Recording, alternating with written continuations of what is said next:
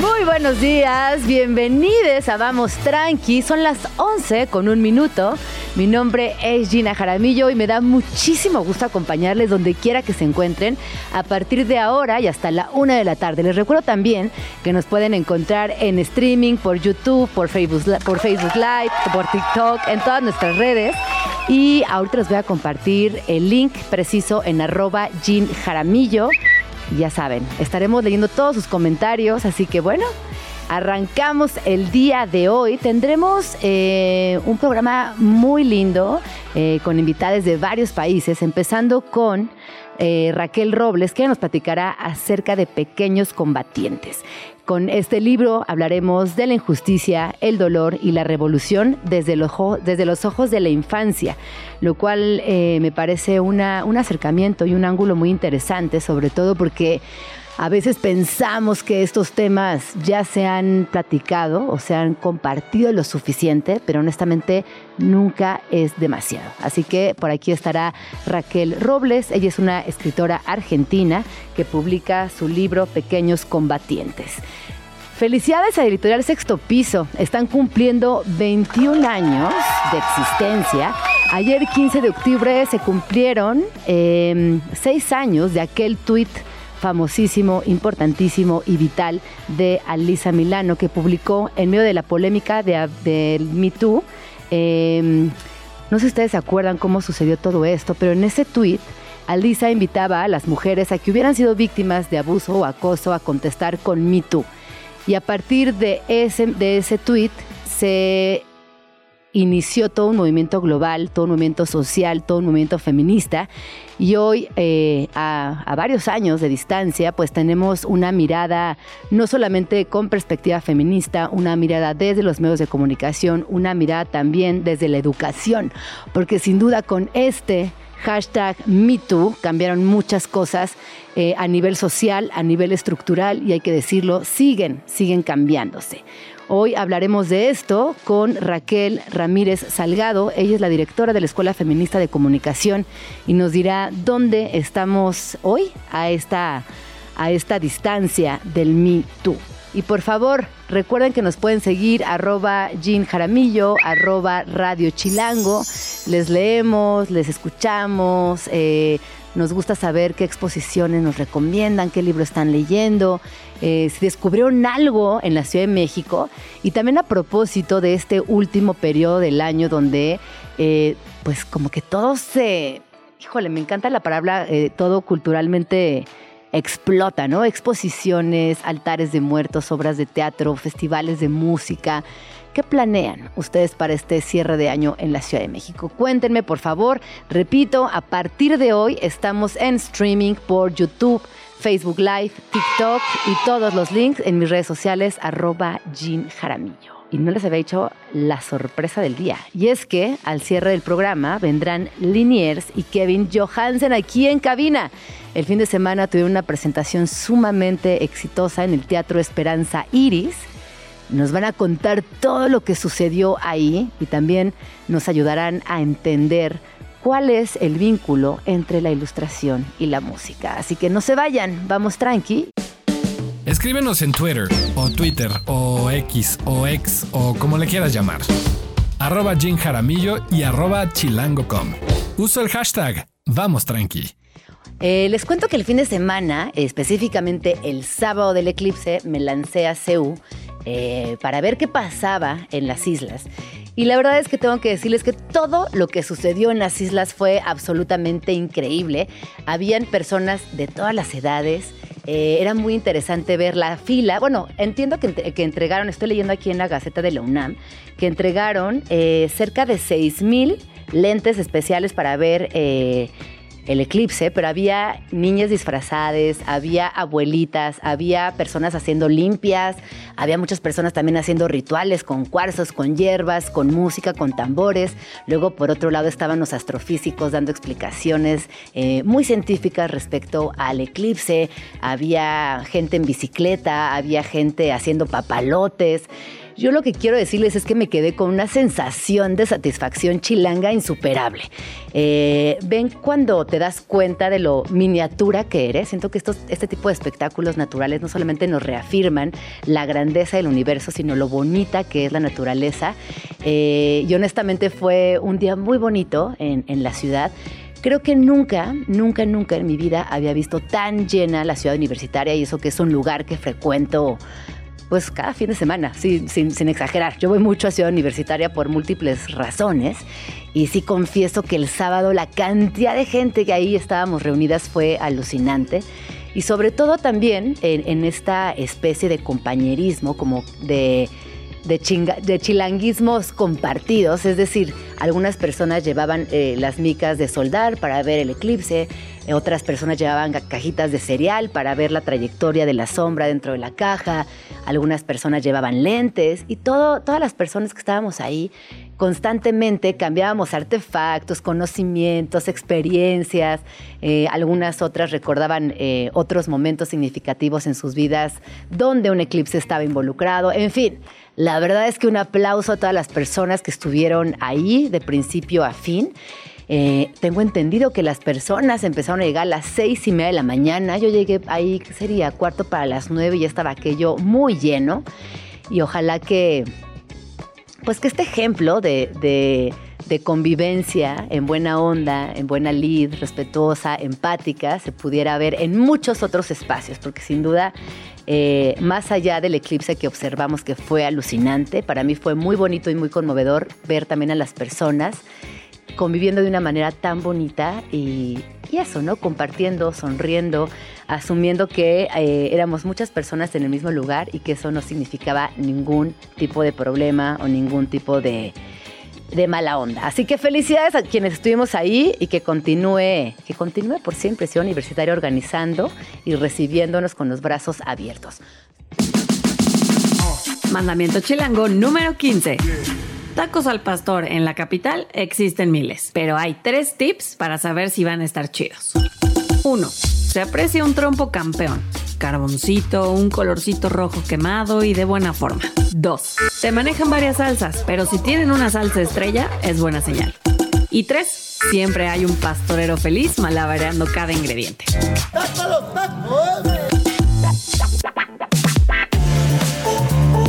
Son las 11 con 13 minutos. Ya estamos aquí de regreso en Vamos Tranqui. Y el día de hoy eh, traemos un tema que personalmente ya saben que me fascina, pero aquí voy a hablar en nombre de toda la producción porque nos interesa mucho siempre pensar en otras perspectivas, en ángulos distintos y sobre todo cuando hablamos de infancias, se abre una posibilidad sumamente amplia a la que deberíamos estar prestando más atención quienes habitamos este planeta. Y el día de hoy eh, quiero platicar acerca de Pequeños Combatientes, el libro de Raquel Robles, quien además es escritora, periodista y docente especializada en la gestión de instituciones educativas. Es reconocida por su labor como militante de derechos humanos. Fue, ganadora del premio Clarín en 2008 por su novela Perder y desde entonces ha publicado La dieta de las malas noticias, Papá ha muerto, La política del detalle hasta que mueras y la última lectora de reciente aparición en el Fondo de Cultura Económica y Pequeños Combatientes también está publicado por el Fondo de Cultura Económica aquí en México. Bienvenida Raquel, ¿cómo estás? Gracias, gracias por, por tantas bienvenidas acá en, en México. Ha sido desde que llegué el viernes una andanada de bienvenidas y abrazos y estoy muy feliz de estar acá. Oye, te tocó el eclipse aquí en la Ciudad de México. Sí, pero no lo vi porque estaba tan arruinada de vuelos y cosas que me lo perdí. Bueno, ni modo, igual se sintió. Igual te tocó. Sí, sí, Aunque no lo hayas visto, te eh, tocó. Exacto, exacto. Hay cosas que no se ven, pero que existen. Exactamente. qué buena suerte. Oye, eh, tú te quedas hasta el sábado aquí en la Ciudad de México y vienes a hablar de pequeños combatientes. Sí. Cuéntanos un poquito de este libro y ahorita va toda mi curiosidad en, vía preguntas. Bueno, este libro es un, libro que, escribí tratando de rescatar memorias propias, tiene mucho material autobiográfico, pero no solo, también eh, hay rescate de memorias de gente que, que, conozco y que quiero, que vivió la dictadura argentina siendo niña o niño como yo. Em, no solamente la, vivió en el sentido de, haber existido en esa época, sino que como yo em, hemos sido hijos o hijas de, personas víctimas del terrorismo de Estado, o sea, de la dictadura. Entonces, eh, bueno, rescatando memorias de la vida cotidiana y también de cómo em, percibíamos el, mundo, percibíamos lo que nos estaba pasando desde una perspectiva infantil, ¿no? Cómo se, cómo se vivió haber sido criada, en mi caso, por una familia eh, militante eh, y con, bueno, con todo ese movimiento y compañeros y compañeras y etcétera, y de pronto trasplantada a un sitio donde eso se convierte en un secreto, ¿no? Se convierte en, clandestino. De hecho, en, alguna parte de tu libro tú mencionas, yo siendo niña no, no entendía bien lo que pasaba, pero sabía que estaba bien. Es decir, tú asumías que el movimiento estaba bien porque en tu casa eh, te decían que la revolución era el camino correcto para esa familia. A veces, Raquel, desde el adultocentrismo no tenemos la empatía para voltear y decirle a, las infancias, ¿cómo estás? ¿Cómo te sientes? ¿Qué entiendes de todo esto que hoy nos rodea? Hmm. Y me parece que Pequeños Combatientes, hoy que estamos hablándolo aquí en, la Ciudad de México, tiene que ver mucho con lo que pasa en el mundo. Sí, yo creo que sí. Em, en, dos aspectos, ¿no? Por un lado, lamentablemente tiene que ver mucho con lo que pasa en el mundo porque sigue habiendo, eh, sigue habiendo genocidios, ¿no? Lamentablemente. Em, todos estos niños y niñas que están soportando los bombardeos de Israel, bueno, son niños y niñas que están soportando un genocidio. Pero además, porque em, en todas las, las, cosas, las catástrofes sociales, ya sean genocidios o sea un desalojo, hay niños y niñas que están ahí y que en general son como invisibles, ¿no? Nadie les toma testimonio a los niños y a las niñas y son como testigos muy claves, porque justamente por esa situación de invisibilidad se les permite estar en, lugares que a un adulto no se le permitiría, ¿no? Eh, pero nunca se les toma testimonio, nunca, nunca se los escucha. Y de hecho, parte de, este libro es como, bueno, un mundo infantil y una, este, y una fosa con cocodrilos en el medio y luego el mundo de los adultos, ¿no? O sea, em, yo recuerdo en mi infancia una sola persona que era amiga de mi madre y de mi padre, que nos hablaba a mi hermano y a mí como interlocutores mm, válidos, ¿no? O sea, nos, nos, nos tomaba en serio Después el resto, bueno, sí, te, no, es que no nos dirigían la palabra, ¿no? Pero quiero decir, eh, no nos tomaban eh, en serio, ¿no? Para, para contarnos las novedades, porque al principio de una desaparición forzada eh, no se sabe esto, ¿no? Se sabe si está vivo o si estás muerto, si hay una situación de búsqueda, ¿no? Entonces, nosotros nunca éramos parte de, del parte. De la conversación. Claro, ¿no? de las novedades. Y a mí me parece que es un es, algo muy grave que no, no conversemos con los niños y las niñas. Distinto es que hagamos lo que los niños y las niñas quieran, porque no se trata de resignar nuestro lugar de adultos. No, claro, no, no, tiene nada que ver una cosa con la otra. Pero sí eh, que son sujetos, son sujetos, son sujetos de derecho, de derechos, pero además son eh, quienes están aprendiendo el mundo están mirándolo de un modo nuevo. Entonces te permite desnaturalizar el mundo. ¿no? Te, doy un ejemplo con mi hija cuando tenía seis o siete años, que me preguntó cuándo podía eh, sentarse en el asiento del contiguo del auto, ¿no? El copiloto. El copiloto. Entonces yo le dije, bueno, no, los chicos no se pueden sentar adelante. Y ella me dijo, entonces yo puedo, porque yo soy una chica. Claro. Entonces, o sea, em, imagínate que no era una feminista de seis años, sino alguien que ve el mundo por primera vez y lo desnaturaliza. ¿Por qué me estás hablando a mí en un conjunto al que no pertenezco si yo soy chica? Claro. Bueno, yo te voy a poner otro ejemplo. Eh, cuando mi hija tendría nueve años, eh, tú sabes que en México asesinan 11 mujeres aproximadamente cada día. Y entonces las desaparecidas evidentemente es un tema político que tiene una dimensión en lo cotidiano fundamental. Y vino mi hija y me dijo, oye, ma, ¿qué cantan las desaparecidas? Dije, ¿cómo? Me dijo que las desaparecidas no son una banda de rock, porque tú y las tías hablan mucho de ellas. Wow. Y ahí, Raquel, me di cuenta que era una irresponsabilidad de mi parte y de mis amigas hablar de las desaparecidas con tal naturalidad sin explicar a las infancias qué eran las desaparecidas. Wow. Para mí ese momento fue fundamental. Me di cuenta que hablamos desde el adultocentrismo, que abrimos conversaciones, que opinamos, y lo que tú acabas de decir, no hacemos parte a nuestras infancias, pero sí después queremos que tengan pensamiento crítico, que tengan cierta madurez. Que lean. Y es que es en esta escucha, es en este diálogo donde se puede iniciar, se debe iniciar. Bueno, regresemos a tu libro, Pequeños Combatientes. Sí.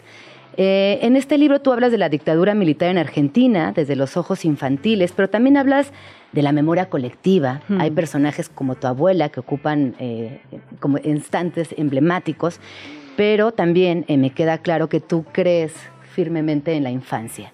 ¿Qué hay de esa, de esa virtud de creer en la infancia como sujetos de derechos, pero también como testigos de la, de la historia? Yo creo en, la, en las infancias porque no creer en las infancias es como resignar la, la, la esperanza, ¿no? O sea, las, las infancias no son el futuro, las infancias son el presente, pero que tienen la posibilidad de, mm, de imaginar otros mundos Claro. si vos les abrís esa, esa puerta, ¿no? Es decir, si vos les abrís la puerta de la fantasía, si vos les abrís la puerta del dale qué, dale qué, y, y si, ¿no? Que me parece que eso es el eh, donde la, la literatura y la infancia, eh, un solo corazón, ¿no? Pero si no hay literatura, en este sentido que te lo digo, no, no estoy hablando de una cosa aca- acartonada de que las niñas y los niños tienen que leer, más bien yo diría que las niñas y los niños deberían verte leer, ¿no? este, es como obligarlos a comer verdura y vos este, comerte un pancho, ¿no? ¿No? Claro. ¿Cómo se llama pancho acá? Un hot dog. Eso. Eh, si no, digo, em, la fantasía, la posibilidad de jugar, de la posibilidad de, de imaginar otros mundos, otros planetas. Entonces, si, si les damos eso a las infancias, a lo mejor tenemos una oportunidad, ¿no? Como humanidad, de habitar un mundo que no sea esta porquería que estamos habitando. Totalmente de acuerdo. Oye, y vas a presentar el libro aquí en México, ya, ya llevas un rato trabajando también sobre este tema. ¿Cómo ha sido también para ti encontrarte con públicos que tenemos otras violencias, que también estamos en Latinoamérica, pero que nuestra realidad al final sí es distinta? Uf, eh, fue un, es, no sé, un shock. Este, estuve el sábado en la, en la Feria del Zócalo y me impresionó mucho la capacidad de empatía en las diferencias, de generosidad, porque había una cantidad impresionante de gente para escuchar a alguien que no sabían ni quién era, ¿no? Porque ni quién era, ni qué hacía, ni qué dejaba de hacer. Solo, o sea, esa curiosidad Qué bonita la curiosidad, ¿no? me Porque es- impactó sí. muchísimo. ¿no? Porque uno va en general a, ver a alguien que conoce. Y yo me encontré con una gente que iba a ver a alguien que no conocía. Te digo una cosa, yo me atrevería a decir que esa es una característica muy chilanga. La- la- la- la banda chilanga somos así. Somos tan curiosas, somos personas sumamente curiosas. Eso, fue muy hermoso, muy hermoso. Muy, muy feliz, fue una situación muy feliz. Y cuando entraste en conversación, ¿qué te, qué te decían? ¿Qué hubo ahí? ¿Qué te...? Bueno, hay mucha preocupación la eh, por, por la situación argentina, por la posibilidad de que gane la, la- la derecha en Argentina. Entonces hay cada mucha vez se ve más cercana. angustia y los jóvenes, porque los jóvenes votan a un monstruo como Milei, ¿no? Y, este, y esas cosas. eh, eh, yo no puedo, no tengo respuesta para eso, pero eh, este, eso fue sobre todo las cosas que me preguntaban, ¿no? Bueno, Raquel, ahorita fuera del aire platicamos acerca de lo que estuvo pasando en el Zócalo, mucha gente joven se te acercó. Bueno, eh, honestamente nunca me había pasado una cola de gente para que le firme el libro. ¡Qué lindo! Así Qué bueno. que sí, me sentí una, Juventud entusiasta y lectora. Sí, una rockstar por un ratito, este, así que fue muy, muy lindo. Y una, ya te digo, una, una cantidad de gente muy atenta y este, muy eh, amorosa y muy curiosa y muy preocupada por, por Argentina. Eh, Argentina y México, viste que tenemos unos lazos Claro. muy fuertes y, y- y muchísimos exiliados y exiliadas eh, de la dictadura vinieron acá a México que, y han encontrado acá mucha solidaridad y mucho amor y alguna gente nunca se volvió, ¿no? Es Así verdad, que sí. hay, hay mucho argentino por acá. Hay mucho Argenmex. Argenmex. sí. Oye, regresemos a Pequeños Combatientes y me gustaría que cerráramos a modo de reflexión eh, respecto a este libro que sin duda toma- toca un tema fundamental que tiene que ver con la dictadura, con las personas desaparecidas, eh, por un país que sin duda quedó fraccionado, herido y que recién ahora con trabajos como el tuyo es la posibilidad también de sanar, de reparar. Me gusta más la palabra reparar, porque creo que desde ahí podemos construir una, un mejor final o, o quizás inicio de otro ciclo. Mira, yo creo que es, eh, reparar es una tarea muy larga y muy difícil. Eh, Viste que destruir es un instante y reparar lleva muchísimo tiempo. Pero me parece que una pista tal vez para, para no seguir eh, profundizando la herida es eh, dejar el silencio, ¿no? Poder hablar, poder hablar, eh, poder escribir, poder contar y poder este, tramar ¿no? nuestras historias, porque entre otras cosas la desaparición de personas, además de ser asesinatos eh, y torturas y desaparición de cadáveres, implicó un manto de silencio, un aplastamiento. Y nuestras historias pasaron a ser historias clandestinas, historias de las que no se podía hablar.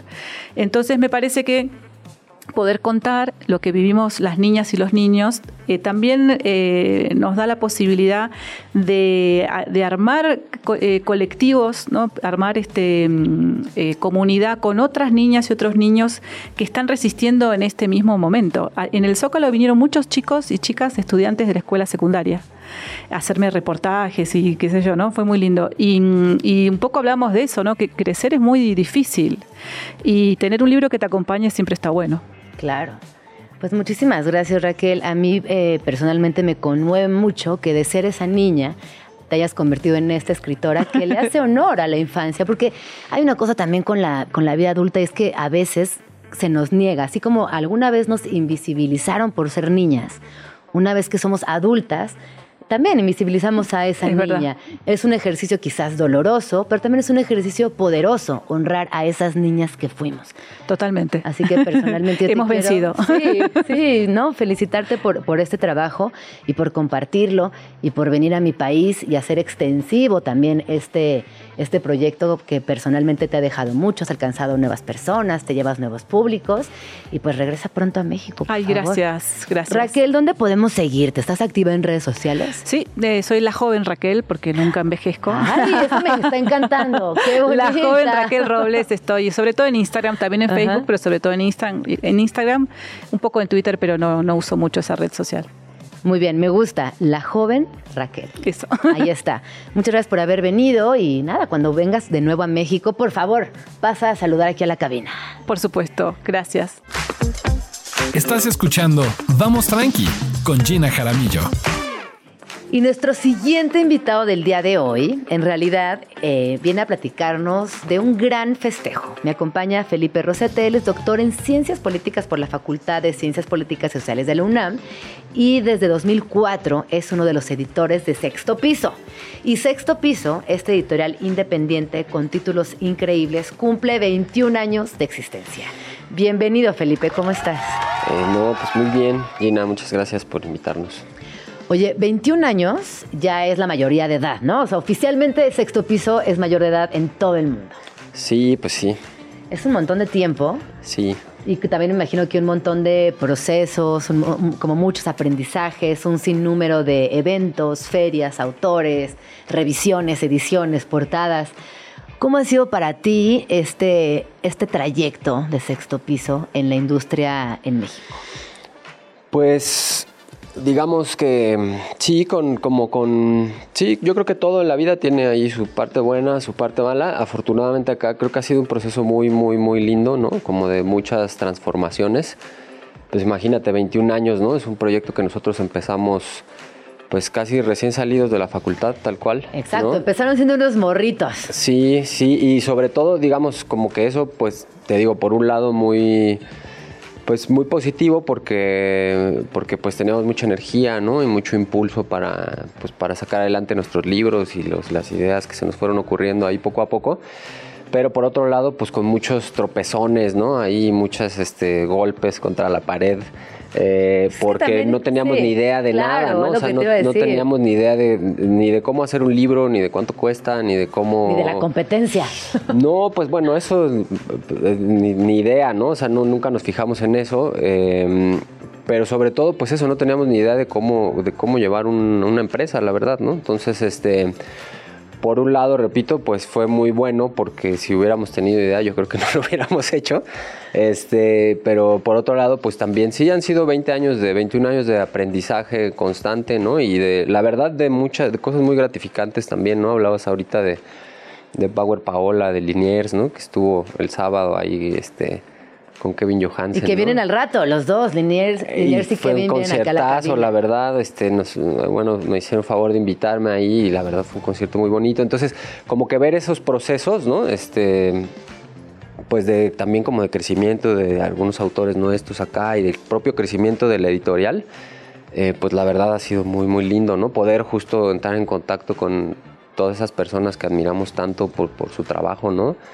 Eh, y digamos poder concretar tal cual su trabajo ya en, pues en un libro físico, Claro. ¿no? Que son como los objetos que, que más nos gustan y que más nos llaman la atención, pues yo creo que a todos los que estamos ahí, Sí, sí, sí. pues ha sido muy, muy lindo, ¿no? O sea, A todos los que están ahí, los que estamos fuera, también muy pendientes de lo que pasa con Sexto Piso. Yo creo que también está este amor por los libros, quienes lo compartimos. Reconocemos el esfuerzo que hay detrás eh, de una editorial de este tamaño, con tal número de años, con 21, y que hoy, eh, ahora Power Paola está haciendo la imagen de estos 21 años. Sí, digamos que cada, bueno, eh, pues, sol- solemos, la verdad, pues sí, celebrar nuestro aniversario, pues porque es como un ciclo más y, y cuesta mucho trabajo, ¿no? Este, cumplir un año más siempre, entonces solemos, pues sí, pedirle a algún, algún autor eh, de la casa que nos arme una imagen. Este año fue Power Paola y pues quedó súper bonita. A ver, la cuéntanos imagen, un poquito de esta imagen, sí. Pues digamos, es como, sí, como yo la, yo la veo pues ahí como un grupo de amigos como unidos por,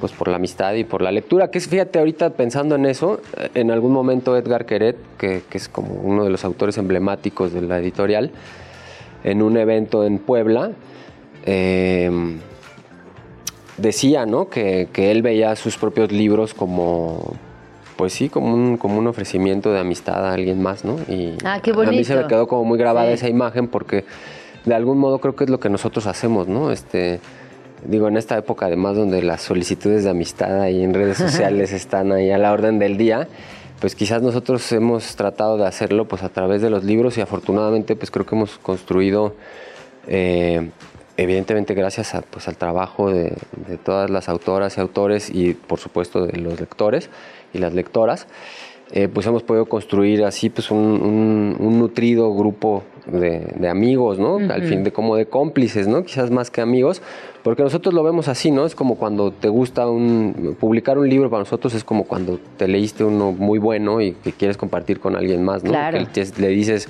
puta, te tienes que leer esto, te va a encantar, ¿no? Te va a dejar pensando en esto, o yo sé que este libro es para ti, ¿no? Este, y de algún modo, pues creo que hemos logrado hacerlo pues con toda ese- esa masa ahí de desconocidos que son los, los lectores y con quienes hemos podido conectar pues a través de Claro, los una comunidad. Al final del día se generan comunidades y, y yo en, en esta ilustración de, de- de Power Paola también te diría que veo el tema de los cuidados muy presente porque aparece como una banda de cuates, son seis compas en un sillón con rodeados de libros, pero también hay un perrito por ahí en el piso, eh, están haciendo así como ñoñitos en los brazos, como que se cuidan mientras leen, ¿no? Como que están ahí cuidándose mientras leen y es una imagen muy tierna, yo creo que también muy necesaria porque claro, los amigos digitales, las solicitudes digitales están interesantes, pero nada como que tu amigo te haga ñoñito en el, en el, no, en el hombro, es lo más rico del mundo, es lo más bonito. Oye, ¿y habrá festejos en este 21 aniversario? Pues sí, mira, digamos que nuestra manera de, de festejar, la verdad, pues es publicando libros. Este, antiguamente solíamos hacer Un Reven. muchas fiestas. Este, Pero hace 21 años, ya no tenemos la misma energía. No tenemos ni energía ni dinero, entonces, este, no, no, la verdad es que sí, o sea, creemos que nuestra mejor manera de celebrar es con, con este, con nuestros libros y eh, pues además estamos haciendo campaña con muchas librerías, ¿no? Este, hicimos, sí, pues prácticamente con 20, 30 librerías del país hicimos campañas justamente con la imagen de, de Paola, hicimos un montón de, de merchandising ahí, este, pues que para la gente que vaya y compre nuestros libros pues se van a llevar ahí un regalito. eh, prácticamente en, en- sí, como las librerías más conocidas aquí en la ciudad y en algunas del interior de la República, que las que aceptaron, digamos, hacer la campaña con nosotros.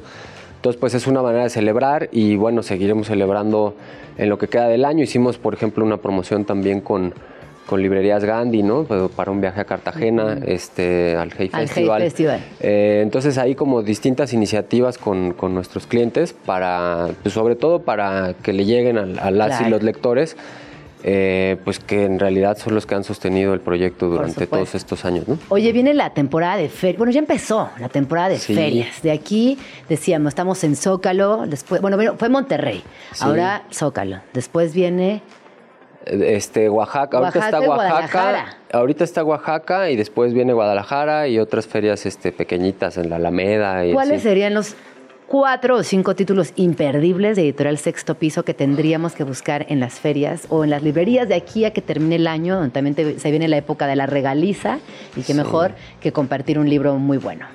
Pues mira, por ejemplo, ahorita, eh, eh, bueno, desde el año pasado creo que los, los libros de Dalia de la Cerda pues han sido ahí Sí, como sí, todo un fenómeno, ¿no? Fenómeno. Perras de reserva y desde los Zulos, este, pues, los dos son Librazos. muy recomendables. Uno más de narrativa y otro más como un poquito más teórico, aunque también ahí como que relata, eh, pues sí, varios pasajes ahí como de su vida y, y- entonces esos dos son muy, muy recomendables, ¿no? Eh, recién publicamos eh, un libro de Aura, de Aura García, García Junco, Junco. eh, Dios fulmine a la que hable sobre mí, sobre mí perdón. Eh, también súper recomendable. Eh, y bueno, ¿no? Pues de la parte de música, ¿no? Los libros de... Claro. Publicamos este, un libro de Tom York, ¿no? Entonces, imagínate eso, poder publicar, poder tener en el catálogo A Tom York, A nada Tom más y nada menos York, que a ¿no? Tom O York. ¿Y sea- tú, qué estás publicando? No, pues a Tom York. a Jarvis Cocker, a Nick Cave, ¿no? O sea, son cosas, la verdad, como que, pues hace rato, digamos, como viendo en retrospectiva, pues que yo hace 20 años, pues jamás. Te lo hubieras imaginado. Sí, no, no, no nos hubiéramos imaginado eso. Eh, y pues sí, ¿no? Bueno, por ejemplo, recién publicamos Goran Petrovich, un autor así súper emblemático de la casa. eh, papel, papel con sello de agua se llama el libro, que es como una, sí, como una narración ahí sobre el origen del papel, ¿no? Y una historia, digamos, sobre la escritura, al fin de cuentas, ¿no? Como, como de la importancia de lo que uno escribe en el papel, digamos, ¿no? Es un libro muy, muy bonito. Hace seis años que no teníamos novedad de ese autor tan querido. Estuvo recientemente en México. Ahora está eh, también Marta Jiménez Serrano, una autora española que este, le está yendo muy, muy bien eh, en España y está de visita aquí en México. Vino a la Feria de Oaxaca, va a estar en el Zócalo. Viene Peter Cooper también al Zócalo este, este fin Ah, de semana. También es un fenómeno en México. La sí, gente lo es que es genial, es un super, Sí, es sí, un dibujante tremendo, ¿no? O sea, la verdad, hizo una adaptación de El Corazón de las Tinieblas que publicamos en coedición con el Fondo de Cultura Económica y está brutal, ¿no? O sea, es un libro, pues digo, además El Corazón de las Tinieblas de Conrad, eh, pues como muy actual, ¿no? O sea, sobre ahorita que hay tantos problemas de, de migración, ¿no? Y de, no sé, la guerra en Israel o en, o en Ucrania, ¿no? De ocupación de otros territorios, eh, pues durante la época del colonialismo europeo. Pues esa novela narra exactamente eso, ¿no? Es, es- eso, ese proceso. Y bueno, pues con las imágenes de Cooper, Claro. la verdad es, es brutal, ¿no? Entonces, este... Pues sí, Pues ahí esos- están. Ahí son esos, que no y son se vienen pocos. nuevos títulos, ¿no? Bueno, sacamos Perfecto. recién li- el libro de Arnoldo Kraus y Alejandro Magallanes, eh, Adiós Glinka, un Ese libro... es el infantil, un álbum, Exacto, ilustrado. sí, sí, un libro ahí sobre la muerte, ¿no? Que es como el tema central en la obra de, de Arnoldo, ¿no? Con unas ilustraciones bellísimas. Este, Claudina Domingo, ¿no? Tuvimos, publicamos este año, hemos estado ahí promocionando sus libros. Viene un libro nuevo de, de Mario Bellatín también, ¿no? Que estamos felices con ¡Qué eso. felicidad! Sí, sí, sí. Entonces, este, pues sí, pues ha- habrá muchas cosas por ahí. Perfecto, pues regresa pronto, por favor, para que estemos al día de lo que sucede en sexto piso y mientras eso sucede, recuérdanos dónde podemos seguirles. Ay, pues este, pues sí, en nuestras redes sociales, en Twitter, Facebook, este, Instagram, TikTok. Arroba sexto piso. Arroba sextopiso.com. Ahí encuentran sí. todo. Sí, y este, bueno, nuestra página web, ¿no? Www.sextopiso.mx. Y pues sí, eh, eso. Pues gracias a las No. lectoras y los lectores por dejarnos seguir publicando. Muchas libros. gracias a ti, Felipe, por seguir en esta, en, es- en esta labor, ¿no? Como es decir, 21 años, pero vienen más cosas y seguimos igual de prendidos que al principio. Muchas gracias. Así es. en la Ciudad de México.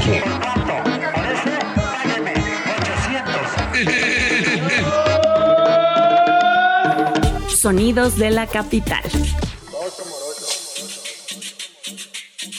Se compra colchones, tambores, refrigeradores, este pregón que oferta el tan necesario servicio de compra de fierro viejo se escucha en cada rincón de la ciudad. No importa la colonia, en todas partes se usa la misma grabación con esa peculiar voz que todos y todas podemos reconocer. Lo que no todas y todos saben es que esa voz pertenece a María del Mar Terrón, quien grabó ese inmortal audio a los 10 años de edad en su natal Chimalhuacán, en el Estado de México, para ayudar a su padre con las ventas. Hoy, producto de la gentrificación, incluso se ha empezado escuchar ese audio en las colonas preferidas por personas extranjeras en su versión en idioma inglés. Sin duda, se trata de un tesoro sonoro de la capirucha que llegó para quedarse.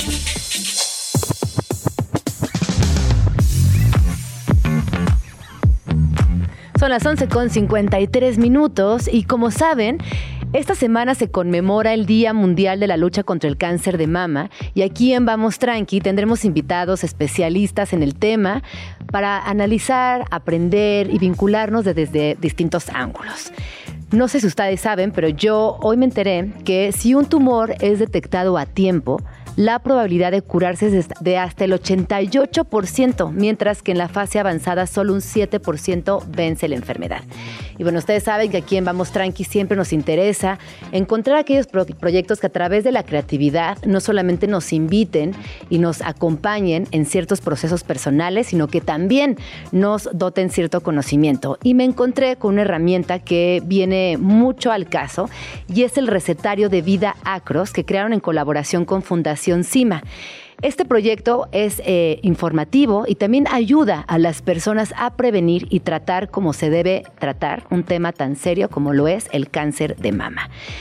Este recetario em, es muy bonito porque tiene eh, no solamente un acompañamiento estético, sino también en la redacción, en todo el contenido que van a encontrar ahí, que creo yo, como antes no lo había visto en comparaciones cotidianas, como una fruta, en momentos cotidianos, como revisarnos el pecho cada mañana o por lo menos una vez al mes.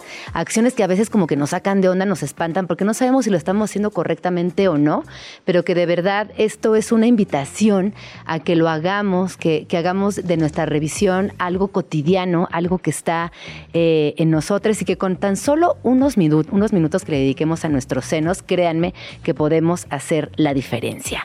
Así que ya saben, no solamente en octubre, sino a lo largo del año y después de la mano de este recetario de vida acros, encontrarán muchas eh, respuestas a aquellas preguntas que quizás no saben dónde hacer. Y si quieren echarle un ojo, pueden descargarlo gratis en www.acros.mx diagonal octubre rosa. Chilanga. Voces y miradas desde los feminismos. Now with more on Harvey Weinstein, convicted on two counts of sexual assault, now facing up to 29 years in prison. En otra información, nueva condena para Harvey Weinstein. Harvey Weinstein has finally been held accountable for crimes he committed. El que jugó a ser el dueño de Hollywood, el que creyó que podía dictar las carreras el hashtag MeToo se ha viralizado en las redes sociales luego de las acusaciones de acoso y abuso sexual. El 15 de octubre de 2017, un movimiento sacudió el mundo y cambió la conversación sobre el acoso sexual. El movimiento MeToo. Diez días antes, los periodistas Jody Cantor y Megan Toohey del New York Times revelaron que el magnate Harvey Weinstein, productor de innumerables éxitos en Hollywood, había abusado y acosado sexualmente a mujeres durante décadas. Pocos días después, la actriz Alisa Milano tuiteó estas palabras.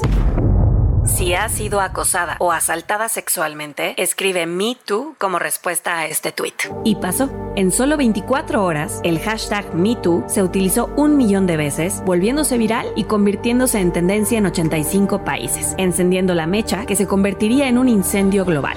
La razón de la respuesta abrumadora del movimiento fue simple. El acoso sexual es un problema global que afecta a personas de todas las edades, géneros y ocupaciones. Y las redes sociales permitieron que gente de todo el mundo compartiera sus historias. A medida que más personas se unían al movimiento, se hizo evidente que el acoso sexual es un problema sistemático y profundo anclado en todas las sociedades. Pero el tuit de Alisa no fue el inicio del movimiento. El Me Too original había sido creado 11 años antes, en 2006, por la activista afroestadounidense Tarana Burke. Ella había comenzado a usar esta expresión de empatía como una forma para que las víctimas de violencia sexual, especialmente en comunidades marginadas, establecieran una conexión entre ellas y lo expresaran en voz alta al mundo. El impacto del movimiento Me Too digitalizado fue inmenso. Desencadenó discusiones sobre el acoso sexual en la industria del entretenimiento, la política, las empresas, lugares públicos y privados. Las víctimas se sintieron empoderadas para hablar y denunciar a sus agresores. Este movimiento trajo consecuencias reales. Cinco años después, Harvey Weinstein fue condenado a 23 años en prisión. Otros famosos como el actor estadounidense Bill Cosby y el artista franco-sueco Jean-Claude Arnault también fueron condenados por abuso sexual. Diversas figuras como Kevin Spacey y el exconductor de Fox News Bill O'Reilly fueron despedidos de sus empleos. Se inició la implementación de políticas de prevención del acoso y la promoción de la educación sobre consentimiento por todo el mundo aunque aún falta mucho por hacer. El movimiento Me Too también cambió la narrativa alrededor del acoso sexual. Antes, las víctimas solían ser culpadas o silenciadas, pero Me Too les dio una plataforma para decir la verdad a aquellas que estuvieran listas para hacerlo y encontrar apoyo en otras personas que habían vivido experiencias similares. Me Too es mucho más que un hashtag. Es un recordatorio de que debemos luchar contra el acoso y la violencia sexual en todas sus formas y es una muestra de que cuando las personas se unen y hablan con valentía en una sola voz, pueden impulsar cambios reales en toda la sociedad.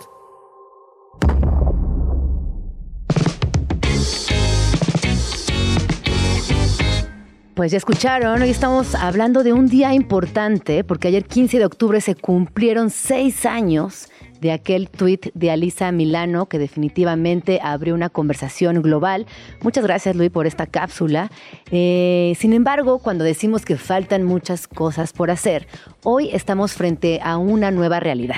La semana pasada tuve la oportunidad de hablar con Virginie Despentes, una feminista francesa cuyo trabajo se ha centrado en el último año en hablar de la cultura mituizada.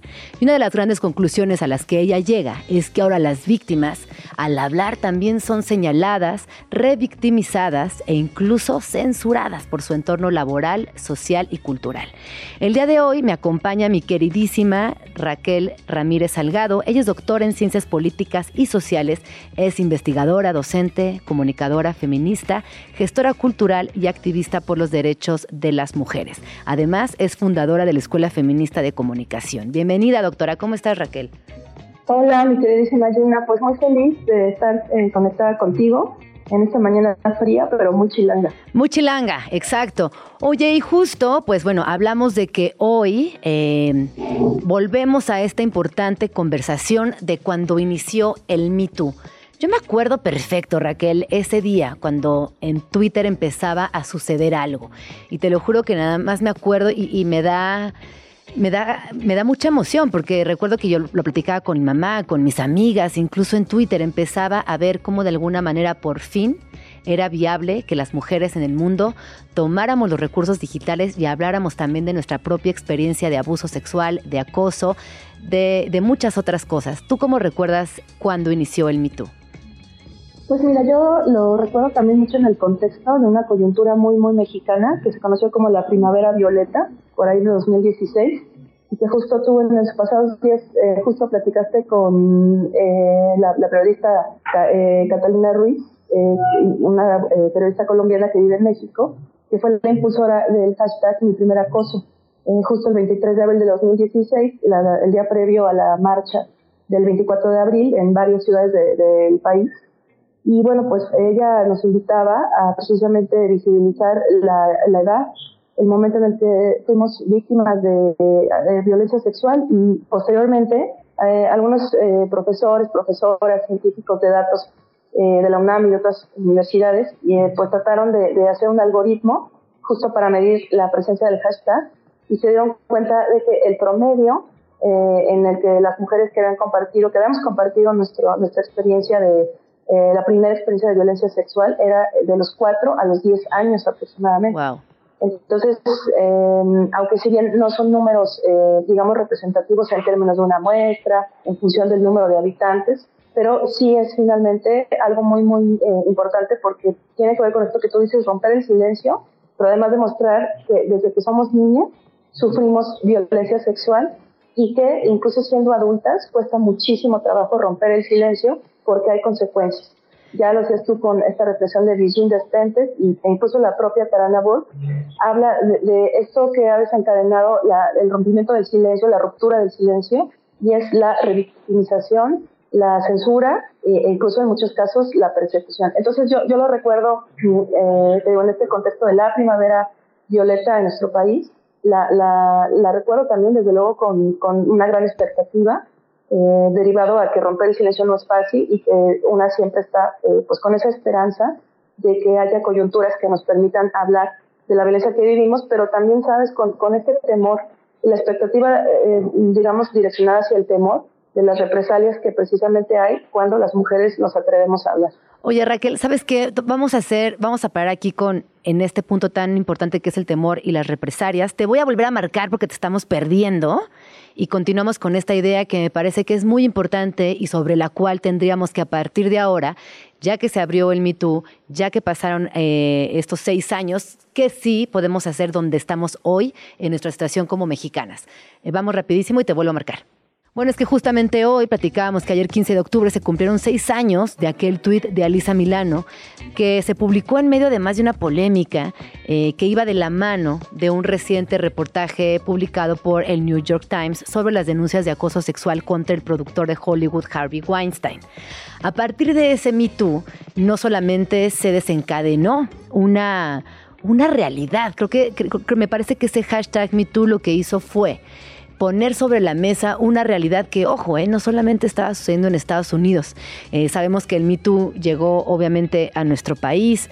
Eh, ponemos en Asa yo también, en Túnez, Anaka Kaman en Egipto, también estuvo en, en Italia, en Chile, en Argentina. Es decir, cada región fue haciendo propia esta etiqueta para hablar de sus realidades, de nuestras realidades como mujeres. Y tal y como comentaba ahorita eh, la doctora Raquel Ramírez Salgado, esto también tiene una vinculación fundamental con las infancias y con las juventudes, porque si bien en el Me Too, en este hashtag, fueron actrices eh, que, tuvieron eh, no solamente el valor, por un lado, sino que también tenían las herramientas digitales y la visibilidad para ampliar la conversación. Hay una población que no es visible, hay una población que está invisibilizada, que son nuestras infancias y nuestras juventudes que también surgen, eh, sufren abuso. Raquel, ¿estás por aquí? No, no, no podemos contactar con, Raquel, pero bueno, ella hablaba de la revictimización, hablaba también del temor, porque muchas de nosotras eh, quisiéramos compartir nuestro testimonio, pero la verdad es que nos da miedo. Y ese miedo radica en las consecuencias que pueden haber socialmente hablando, laboralmente hablando, en el caso de las, eh, de las chicas que todavía son estudiantes, qué va a pasar en el colegio, hasta dónde las va a poder seguir esa huella digital y es ahí donde quizás tenemos que empezar con una reflexión del movimiento hacia otros sectores. No solamente estamos hablando de mujeres, estamos hablando de padres de familia, de madres de familia, de cuidadores, de docentes, de la, vecina, el vecino, es decir, tenemos que reconfigurarnos para también dejar de lado esa continua señalización, esa, esa, esa revictimización. Creo que la palabra es la revictimización, que puede ser muy peligrosa, no solo porque, porque como dice Virgin Despentes, nos regresa a ese punto original del silencio, sino porque de verdad estaríamos hablando de que todo el camino avanzado se podría ver afectado. Así que ojalá que ahorita podamos volver a, a conectar con Raquel. Ya saben que a veces esto de las comunicaciones falla, caray. No, no está en nuestras manos. Ahora sí que es algo que se va de nuestras manos. Ah, ¿ya está, Raquel? Ya, lo logramos. Hola, hola. Sí. Ah, perfecto. Ahí está Raquel. Oye, pues antes de, de, de, este primer corte hablábamos acerca de la revictimización, de la censura y del temor que todavía es evidente eh, en muchas mujeres a la hora de compartir eh, pues lo que les haya pasado o de compartir incluso una opinión. Yo te diría que que hoy estamos en un momento muy delicado porque también la revictimización muchas veces nos lleva a callar. ¿Tú qué piensas de esto, Raquel? Bueno, estamos en materia de libertad de expresión en un momento crítico y no nada más tiene que eh, ver, desde luego, y sin dejar de darle importancia, por ejemplo, a la persecución que viven las y los periodistas en nuestro país, por ejemplo, sino que en general este, vivimos en una, mm, se ha configurado una forma de opinión pública que censura a, todo aquello que no está de acuerdo, ¿no? Eh, es decir, no hemos desarrollado la capacidad de dialogar de, posibilitar este, incluso eh, el diálogo con personas que piensan distinto y que puede ser que tengan preguntas muy genuinas ¿no? y muy legítimas. Entonces, de entrada, pues el, panorama no es favorable, mucho menos a partir de estas eh, plataformas sociodigitales, que paradójicamente a lo que fueron pensadas eh, con el origen de Internet a finales de los años 90, pues en realidad son este como hogueras públicas, ¿no? O sea, incluso, y no estoy hablando, por supuesto, de dejar pasar este pues discursos que eh, hagan un llamado abierto a dañar a, alguna persona o algún grupo de personas, ¿no? O que inicie la persecución, sino que me, refiero a que hay, hay tal intolerancia y también tal eh, falta de, conocimientos y de herramientas para diferenciar, eh, por ejemplo, el discurso de odio, un, un argumento que esté bien fundamentado, aunque sea contrario a lo que pienso, ¿no? No sabemos convivir con la diversidad, con, en fin, la diferencia. Entonces, pues eso ha generado un escenario poco favorable para, para el Me Entonces está, desde luego, este, este, esta ruptura del silencio tradicional, que pues tiene que ver con, con esta normatividad patriarcal sobre las mujeres, eh, también estamos frente a un escenario que aunque es virtual, pues eh, está, sabes, como toda esta cultura, por ejemplo, de la captura de pantalla, de que mando el audio, sabes, de que reproduzco algo que a lo mejor este, me, confiaron o que finalmente pues se va rompiendo esta, esta frontera falaz entre lo privado y lo público. Y entonces, en lugar de que eso vaya quedando como testimonio o registro, de, de, la, de, la, experiencia de las víctimas, pues muchas veces es hasta usado en nuestra propia contra, ¿no? Entonces es como ya lo, lo tradicional, lo de siempre, y ahora sumado pues a toda esta, esta sofisticación de la violencia que se ha generado pues a partir de el uso de, de las nuevas tecnologías de la comunicación. Entonces es un escenario poco favorable y no fue pensado de esa forma definitivamente. Claro. Oye Raquel, y entonces, a seis años, y para ir cerrando nuestro tema, ¿cuál sería tu gran reflexión eh, respecto al Me Too y todos los avances a pesar de las trabas o la situación actual en la que nos encontramos? ¿Cuál dirías que, que sería una, una conclusión si eso pudieses compartirnos? Sí, pues a seis años yo de verdad invitaría a, todas las personas, sea del movimiento feminista o no, a todas aquellas personas que están convencidas del derecho de las mujeres a una vida libre de violencia, que si bien el Me responde a pues una necesidad de romper el silencio, eh, a ser escuchadas, a visibilizar un tema del cual el Estado, el gobierno de ningún país se ha ocupado de una forma real, ¿sí? Pensemos que no podemos dejarlo únicamente ahí. Es decir, esto tiene que ser un primer paso para eh, colocarnos como agentes de cambio social y seguir presionando al Estado porque pues no hay que recordar que somos ciudadanas, ¿no? Que también tenemos que pensar, me parece, en eh, la construcción eh, subjetiva que tenemos de las eh, de la violencia, ¿no? Este necesitamos también democratizar los espacios laborales, escolares, necesitamos este promover nuestra presencia por ahí. También necesitamos un generar pues metodologías de alfabetización mediática informacional mucho más críticas que nos permitan también utilizar las plataformas sociodigitales eso de una forma crítica y también a nuestro favor y eh, pues también o sea, eh, regresar la mirada a eh, metodologías del pasado que ya se han utilizado. pienso en el caso de los grupos de autoconciencia feminista de los años 60, en el que muchas mujeres compartieron su experiencia. Entonces, aprender a acompañarnos, pero también a movilizarnos, ¿no? Y sobre todo pensar, porque Tana Burke lo dice, ¿no? en cómo no, digamos, colaborar con ese continuum de revictimización hacia las mujeres, las niñas, las adolescentes que han pasado por esta gravísima eh, violación de nuestros derechos humanos. Hay mucho que hacer, y, pues eso, sin importar nuestra posición política, nuestras filias y fobias políticas, hay que hacer presión con el Estado porque somos ciudadanas y tenemos que posicionarnos, insisto, como agentes de cambio social. Pues sin duda, Raquel, eh, de acuerdo con todo. Y recuerda, por favor, dónde podemos seguirte para estar pendiente de tus talleres, de tus clases y de todo lo que compartes desde redes sociales. Sí, muchas gracias, querida Pues en Twitter estoy como arroba Raquel-Ramizal, está la página de la eh, Facebook de la Escuela Feminista de Comunicación Y pues justo acá estoy comunicándome con ustedes desde la UASM Cautepec, que está el norte de la ciudad. Por eso decía también que es una mañana muy chilanga. Y pensar que también, este, bueno, hacemos cosas en universidades y hacer la invitación para que pues trabajemos desde ahí. En las universidades se está rompiendo el silencio de muchas cosas y es importante articular. Entonces también me pueden encontrar por acá en la UACM Cautepec y Centro Histórico. Pues muchas gracias Raquel, siempre nos, nos dejas con estas reflexiones tan importantes y como dices, y, eh, expresar, alzar la voz, acompañarnos, estas formas que a veces pareciera que están ya de alguna manera absorbidas, pero que definitivamente hay que hacer un recordatorio continuo para acompañar a nuestras infancias, a nuestras juventudes, a nuestra vecina y entre todas también las personas estar conscientes y ampliar este cuestionamiento. Muchas gracias Raquel, te mando un abrazo enorme nos vemos pronto acá en la cabina. Claro que sí. Abrazos para ti, mi querida Gina, y para todo el equipo. Gracias. Cuídate mucho. Estás escuchando Vamos Tranqui con Gina Jaramillo. Y estamos por entrar al último bloque de lunes. Y adivinen qué, hoy nos acompañan en la cabina dos figuras espectaculares. Al inicio del programa hablaba de la importancia de la música ilustrada y la ilustración. Ya, está aquí ya están aquí en la cabina Kevin Johansen y Liniers. Bienvenidos chicos, ¿cómo están? Gracias, Gina. Muy bien, muy bien. Ay, qué vocerrón. ¿Viste, ahora viste la sí. voz y la mía? Hola, ¿cómo están? che?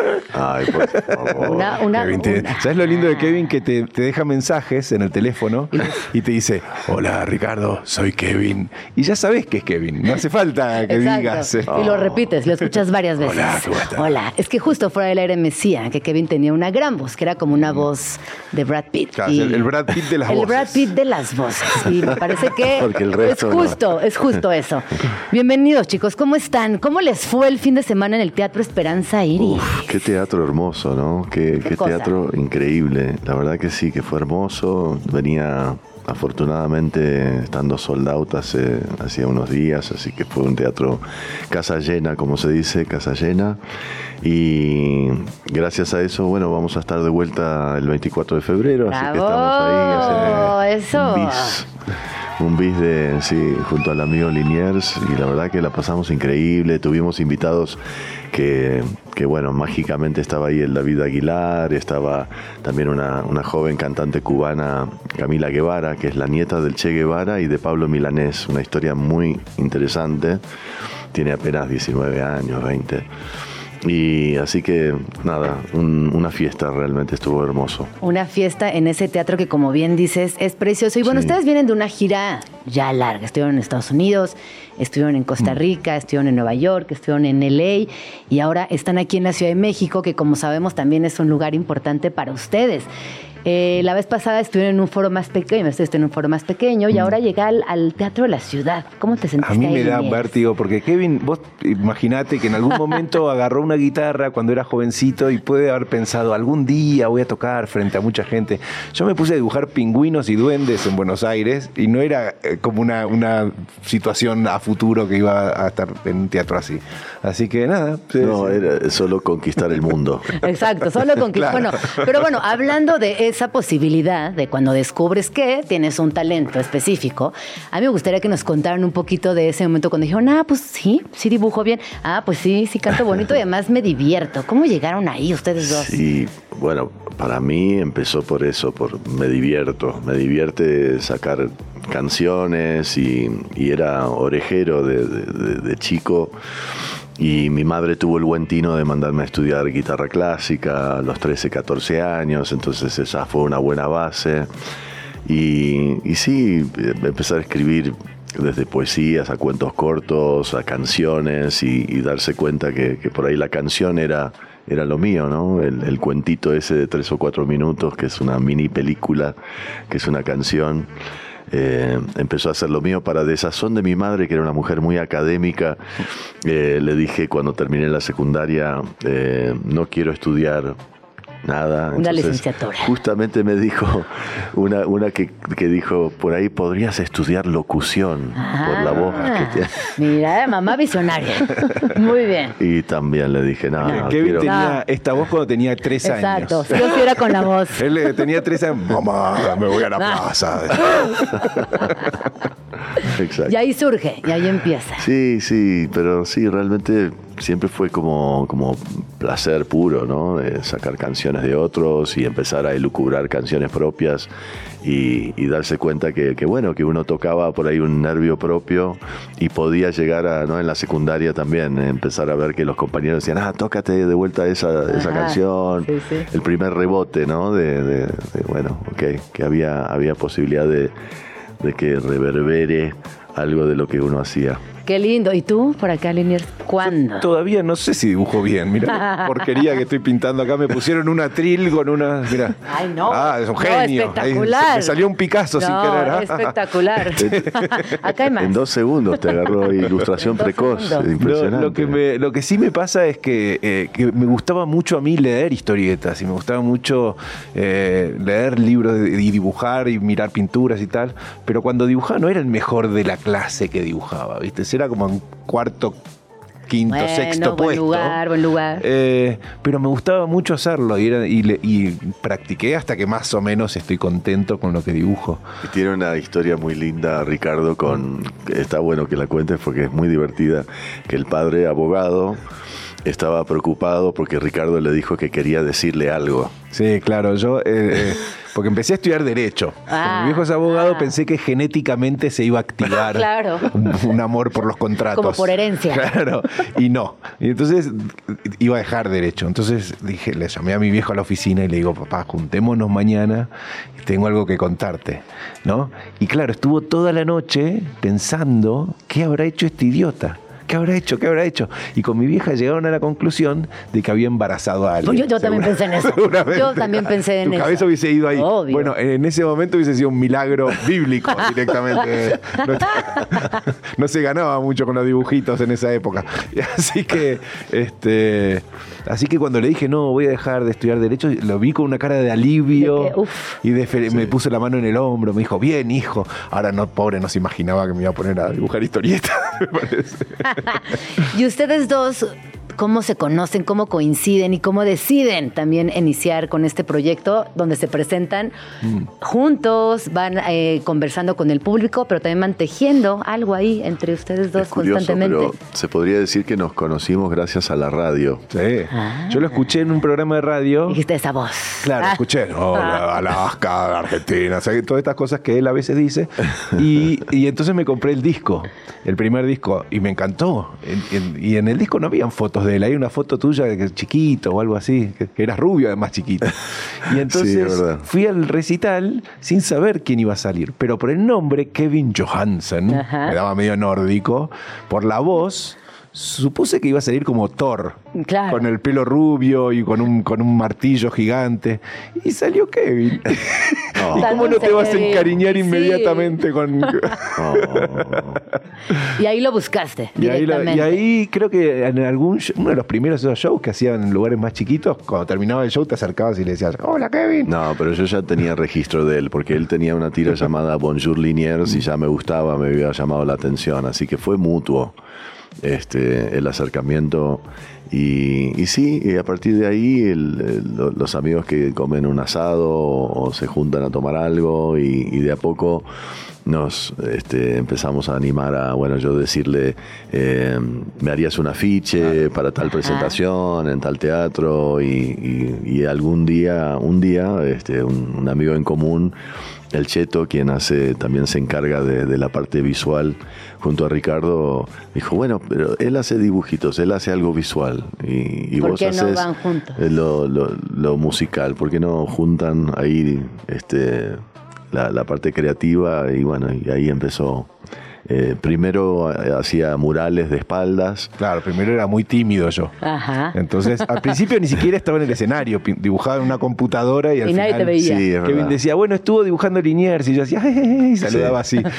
Y después, y, pero Kevin, yo era como ese amigo que te dice, Ricardo, la fiesta no está acá en el baño, venía donde está toda la gente bailando, venía, es en el escenario la fiesta. Sí. Y yo le decía, pero yo soy un aparato, Kevin, si voy al escenario te voy a deprimir a toda la gente. No, vení, vení, vení. Y ahí una vez que me subí no me bajó más. Bueno, más, ya le encontraste el gusto. Y ahí creamos Claro. un monstruo, porque ahora es un rockstar más. Oigan, nosotros, eh, como bien dijo Liniers, le habíamos puesto eh, un pequeño lienzo con unos, unas, eh, unas pinturas acrílicas y él se arrancó. Yo arranqué. Él arrancó. Me dejá dibujar, yo dibujo. Exacto, exacto. Y dijo, no puedo resistir estos pinceles, no, no puedo resistir a este color, así que empezó. Genial. Y Kevin trae una guitarra ahí Sí. en, en sus manos. Sí, sí, sí. te- tengo acá a la compañera, la Yasmín. Es una, una guitarra, una Takamine Catramine, como le digo yo cariñosamente, que me aguanta hace casi 30 años. Así que, bueno, hay una, una nueva rola que se llama El Vals de la Luna, así que hago un pedacito eh, de disco venidero que, que está por salir en diciembre, que se va a llamar Quiero Mejor. Otra rola también, pero este es el Vals de la Luna.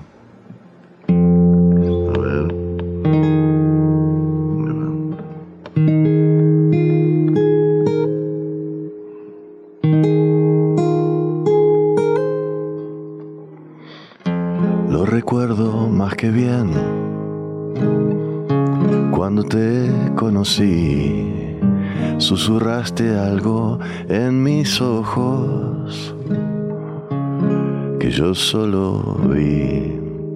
Y te reíste de casi todos mis chistes.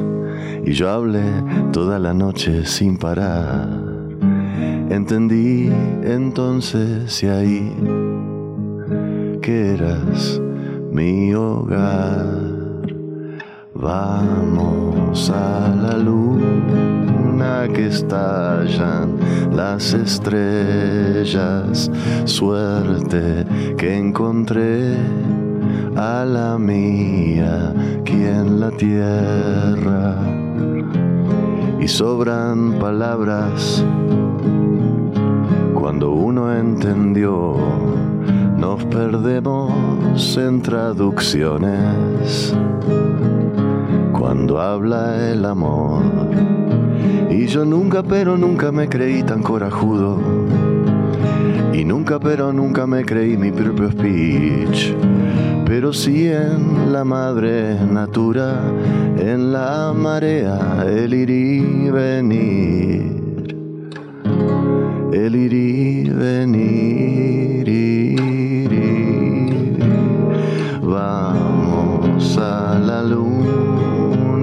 estallan las estrellas.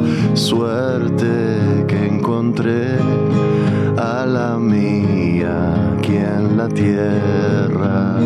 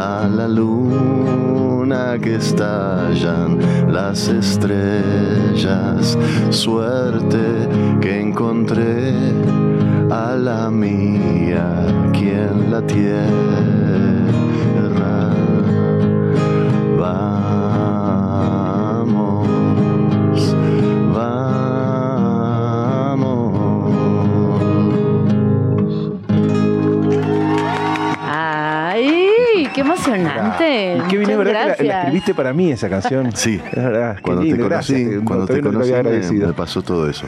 Oye, yo tengo una pregunta, Liniers. Eh, antes de los shows, ¿tú Mm. escuchas mucho a Kevin? ¿Tienes más o menos algo preparado? O, si bien conoces muy bien las Mm. rolas, en el instante también van surgiendo momentos distintos. Sí, te diría que todo el show, en, en líneas generales, surgió en, en- en el escenario. Lo que pasa es que cuando algo aparece en el escenario y nos gusta, después por ahí lo, lo- Explica. lo seguimos investigando y seguimos yendo por ese lado. Exacto. Pero desde el principio, me acuerdo que el primer show que hicimos juntos fue en, en Venezuela. Fuimos con Kevin.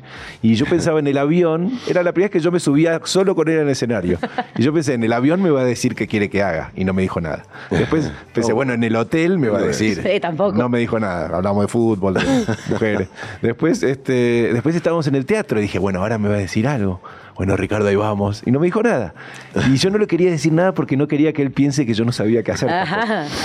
Y desde ahí, la verdad es que todo lo que fue saliendo eh, son como pequeños experimentos que hacemos los dos. Comunicación no verbal. Claro, de, uy, si esto, a ver si lo hace, si le divierte.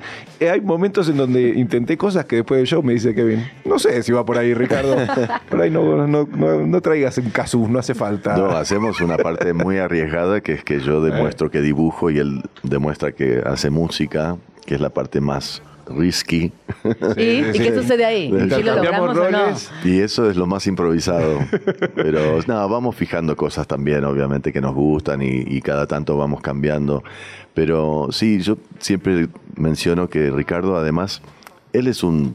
Eh, Y, y no lo digo, este, que no, no quiero que suene rimbombante, pero él es realmente muy poético lo que hace. O sea, es, es un poeta. Sonó rimbombante, que Sí, sí, sí, fue rimbombante. Pero bueno, es así, es, perdón, pero es, este, es un poeta dibujando. Y, y entonces tiene mucho equilibrio entre el, el humor y, y lo profundo, lo que quiere decir.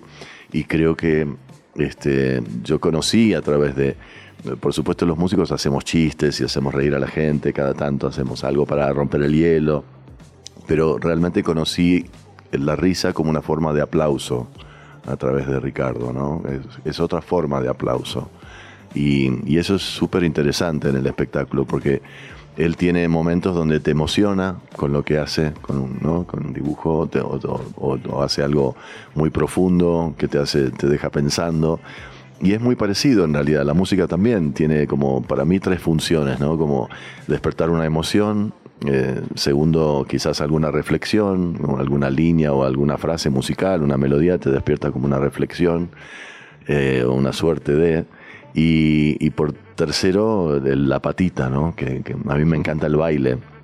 Y siempre digo que el, el baile es, es nuestra forma más primal de interpretar la música. Además, nuestro primer instrumento es el cuerpo, ¿no? Entonces vibramos con la música así. Entonces cuando logramos que la gente suba al escenario y baile hacia el final, él, él hace también una arenga, lo, lo mando a, a- a hacer trencito con la gente y sube con, con gente que quiera subir al escenario en guacamole o canciones así más festivas. Ahí es como que logramos la tercera patita, ¿no? Oye, acabas de decir de esta, ta- esta tercera patita, que a mí me gustaría que nos platicaran un poquito de la gente, ya que estamos poéticos y líricos. Eh, hay algo también en la extensión hacia las personas que en un show tan lúdico como el de ustedes es importante. Y es que la gente participa continuamente, pero no participa quizás coreando la rola, sino que participa de ese momento porque todo es nuevo, todo sucede en ese, en ese instante. Sí, a mí me gusta esa idea de romper, viste, muchas veces da esa sensación en los shows de que hay como dos espacios, está el espacio del público y el espacio del artista, si querés, ¿no? Entonces, y como que a veces hasta literalmente hay gente de seguridad, ¿no? Claro. Este, en esos recitales de los Guns N' Roses o qué sé yo, y hay gente grandote con cara de malo, hay como hasta frontera que no se puede romper. Entonces, cualquier excusa con Kevin que encontramos para romper un poquitito esa, esa pared, una, una que es muy linda, que la disfruto mucho yo, eh, porque siempre decimos en el show que los argentinos tenemos una fama en el resto de Latinoamérica. A ver, es muy cuéntame, clara, a ver. Todos ustedes ya saben, ¿no? que es el argentino es generoso, ¿no? Y humilde, no sé por qué te reís. eh, No, no, sí. Yo pensé que ibas a decir sí. No, sí, generoso. Yo diría generoso. Es que no, estás, Generoso. estás hablando con la, con, la, con la extranjera equivocada. Porque yo amo a los Claro, vos por argentinos. eso, porque era tan- guapos, generosos. Tenés un tucumano generoso en tu, en o tu sea, para órbita, mí es, claro. son muy hermosos los Es eso, argentinos. le- le- entonces, re- de- debido a, ese, a, a la responsabilidad de llevar a cabo eso, eh, Ese mandato Claro, lo que hago en el show es, con los, todos, los, todos los dibujos que hago, hacemos un avioncito y los tiramos, a- rompemos la pared así, ¿no? Como llegando al Sí, hay una ofrenda de obras de, de Ricardo y, y sí, eso provoca también un, no sé, algo, algo bastante mágico en, en el momento que, que empieza, ¿no? Porque es como el se- segundo o tercer tema, hacemos Sí. ese, esa Empieza- ofrenda. Empiezan a revolear los avioncitos. No, y a mí, lo voy a decir, a mí me parece alucinante que exista ahora la posibilidad de ir a un teatro, como el Teatro Esperanza Aires, que es un teatro gigantesco, emblemático, y que tengamos un show tan particular, donde justo la gente es parte del show, donde hay esta frescura, como esta posibilidad de hagamos algo en banda, ¿no? Como conjuntamente. Eso es precioso. Y hablando de esto, ustedes regresan a México muy pronto, porque se perdieron el show del sábado. Anótense esta fecha en el calendario. ¿Cuándo regresan a México? El 24 de febrero estamos de vuelta en el Esperanza Iris, el Teatro de la Ciudad, aquí en Ciudad de México. Y creo que vamos a ir a Guadalajara, tenemos Cartagena, bueno, tenemos varios, varios puntos donde vamos a estar, pero sí, aquí en México vamos a estar nuevamente el 24 de febrero. Ahí estaremos en el show. Y ahora sí, Liniers, creo que es momento de que nos cuentes ¿Qué? qué sucedió a lo largo de esta entrevista. ¿Qué estuviste dibujando, proyectando? literal. Eh, la- mira, te muestro para ese lado, ¿no? Interpre- eh, a- analicemos la obra. A- a- el analicemos el eh, Este- en- esto, es una, un est- esto es un estilo, en verdad, de, de un pintor francés que se llama Seurat o Signac también, que se llama puntillismo. Pero yo no tengo paciencia para hacer allá. tanto puntito. No da tiempo, no da Claro, pa- no, no, no, decir- deja tú la no- porque vos ves la pintura de Signac y todo, puntito, Claro. puntito, puntito. Yo te digo cinco puntitos y ya estoy ahí. y ahí estamos Kevin y yo, y acá Kevin cuando me estaba escribiendo la canción de la luna para mí, entonces ahí está la luna. Así que te quiero agradecer de nuevo acá, ahora en, en- en público, Kevin. Bien ahí. Y Este- estamos como flotando, estamos Exacto. levitando. Están, están como flotando, no, bajo la luz de la luna. Sí. Pleno eclipse chilango. Sí, sí. Eh, Con disculpas a. Exacto. a la- No, muy bien, me parece muy bien.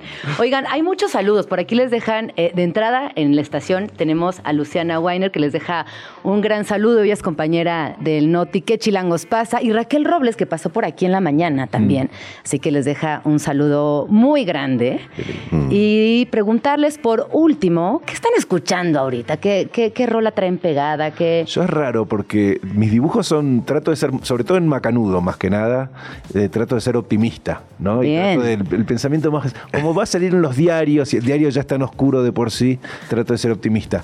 Pero lo que escucho siempre es muy deprimente. Digo, Claro. Sí, sí, sí. Entonces, ahora descubrí la nueva banda de Tom York que se llama The Smile. Y es como que es eh, un Radiohead más triste todavía. Así que estoy contento con, con mi música triste. Bien, me gusta, me gusta. Yo, sí, yo ¿Y tú, siempre hago- hacemos el chiste con Ricardo, de- debe haber tenido una infancia muy feliz, que puede escuchar dos, dos discos seguidos de Radiohead. Yo escucho un tema y ya estoy como deprimido, estoy en un pozo depresivo por tres días. Pero no, no, me encanta, aparte de Smiles y Radiohead, genial. Y yo escucho de todo, en realidad, como tengo hijos adolescentes, también escucho lo último. Bad Bunny. Popero, Bad Bunny. este, lo último. No, y por suerte también mi, mi hijo, por ejemplo, el, el de 16, está escuchando ahora retro, está yendo para atrás y escuchar el primer Charlie García, de Cerú Girán, y, y bueno, y está tocando la batería, pero, pero hace un mix. Sí, sí, sí, de repente entra un. Pero es verdad que con hijes Con medio adolescentoides estás ahí Es lindo sin que querer. te traen. Vos, uno piensa que, claro, yo le voy a tirar a mis hijos. Ah. Mirá, estas las películas. Y es lindo cuando te empiezan ellos a traer. Yo también ahora enganché con Lana del Rey. Sí. Eh, Cuando no había estado prestando atención, Sí. es una genia. Sí. Dice, mamá, esto está buenardo. Claro, y me lo trajo Claro. Matilda, mi hija, me dijo, papá. Eilish, Va por acá. este. Vos que querés deprimirte, tomá. Deprimite con alguien Ten más, joven. Ten más. Muy bien. Sí, todo. Pues muchas gracias por venir a Radio Chilango. Qué lindo tenerles por aquí. Y nos vamos a ir eh, pronto, muy pronto. Escuchamos ahí de fondo una canción que eh, también la pidieron mucho. Así que Mm. bueno, pues los dejamos con esta rola. Y ustedes están activos en redes sociales. Es guacamole, escúchenla de fondito. ¿Están activos en redes? ¿No están? Sí, ¿Cómo es su vida ahí. digital? Eh, yo tengo por Liniers, se Yo llama, me llamo sí, eh, sí, sí. digitalmente. Así que y ahí pueden ver todas las cosas que pienso en mi cerebro digital. Así Y es. por acá. Sí, tengo el Kevin Johansen oficial, que quiero que el oficial suena también muy pomposo, quiero quitarlo, pero bueno. Este, no, y, y sí, es una forma de conectar, ¿no? Las redes son otra forma de, conectar, que es a lo que nos dedicamos, así que estamos atentos a esas vías. Perfecto. Pues muchas gracias, Bueno, Liniers. Kevin. Gracias. Nos vamos, nos escuchamos el día de mañana. Yo soy Gina Jaramillo. Pásela bonito. Feliz lunes y vamos tranqui. Bye bye. Ya nos vamos, pero nos escuchamos mañana aquí en tu oasis favorito de las mañanas. Vamos tranqui. Con Gina Jaramillo en Radio Chilango. Radio Chilango, la radio que... Viene, viene, ¿eh?